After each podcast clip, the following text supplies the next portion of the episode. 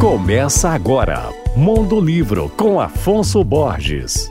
Olá, ouvintes da Alvorada FM. Boa notícia. O livro Tebas do Meu Coração, da Nélida Pinhon, da minha querida amiga Nélida, que estava há décadas fora de catálogo, acaba de ganhar nova edição pela Record. Publicado originalmente em 74, 1974, esse é um romance de crítica social ambientado em uma cidadezinha fictícia no interior do Brasil chamada de Santíssimo. A narrativa mistura sonho e realidade e traz uma série de personagens bem construídos, criativos e fantásticos, que têm comportamentos muitas vezes irracionais. Na obra, a autora usa o humor e a ironia para fazer críticas à sociedade brasileira.